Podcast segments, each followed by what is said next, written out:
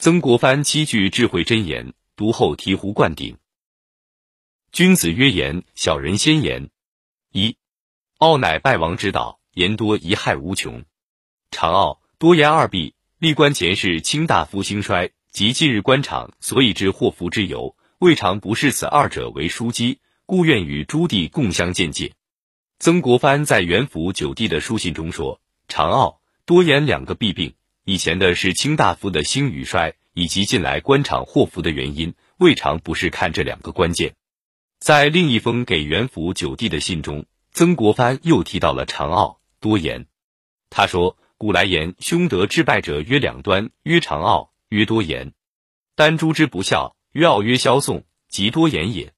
立官民工具轻，多以此二端败家丧生。傲败亡之道，天狂有雨，人狂有祸。”一个人目中无人，就容易出事。王阳明说：“故为子而傲，必不能孝；为弟而傲，必不能弟。”一个高傲的人，必然不能容忍别人，无法处理好人际关系，最终只会在骄傲中毁了自己。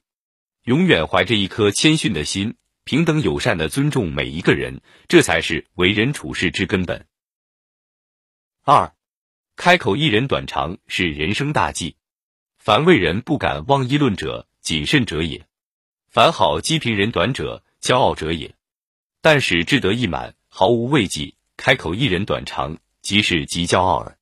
曾国藩说：“喜欢讽刺批评别人短处的人，属于骄傲的人；自己感到得志，感到满意，没有畏忌，开口一人短长，便叫极度骄傲。”俗话说：“打人不打脸，揭人不揭短。”经常谈论别人的短处。或者夸耀自己的长处，不仅是情商低的表现，也必然给自己招来怨恨，埋下祸乱的种子。菜根谭中说：“牙尖嘴利，终非福厚之人。”言语上的抖机灵，看似显示出你的机智，但其实是将个人的素质暴露到大家面前。一个嘴上不饶人，喜欢在嘴上占便宜的人，处处说长道短之人，一定是个自私自利的人。来说是非者，即是是非人。说话有道，损人的话少说，对人要和善一点。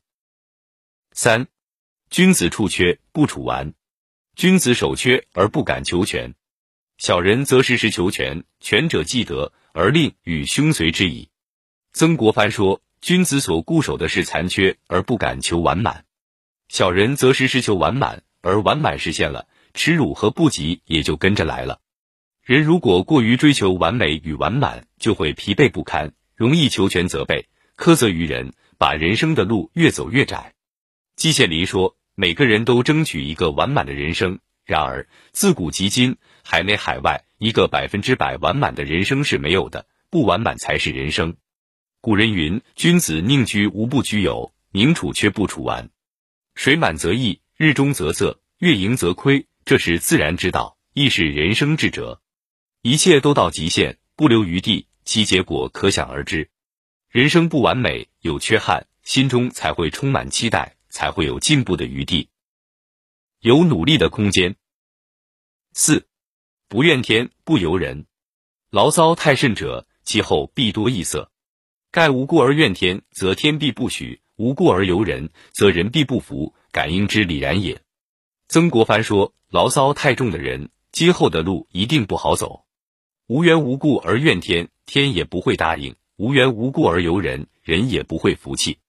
感应之理，自然随之。人生就是如此，越抱怨越不幸。抱怨的越多，内心的痛苦越多；抱怨的越少，乐观就会越多。当把抱怨当成一种习惯了，那也就是丢失了整个世界。《论语·宪问》记载，孔子感叹：“不怨天，不尤人，下学而上达，知我者其天乎？”孔子周游列国，四处碰壁，但他。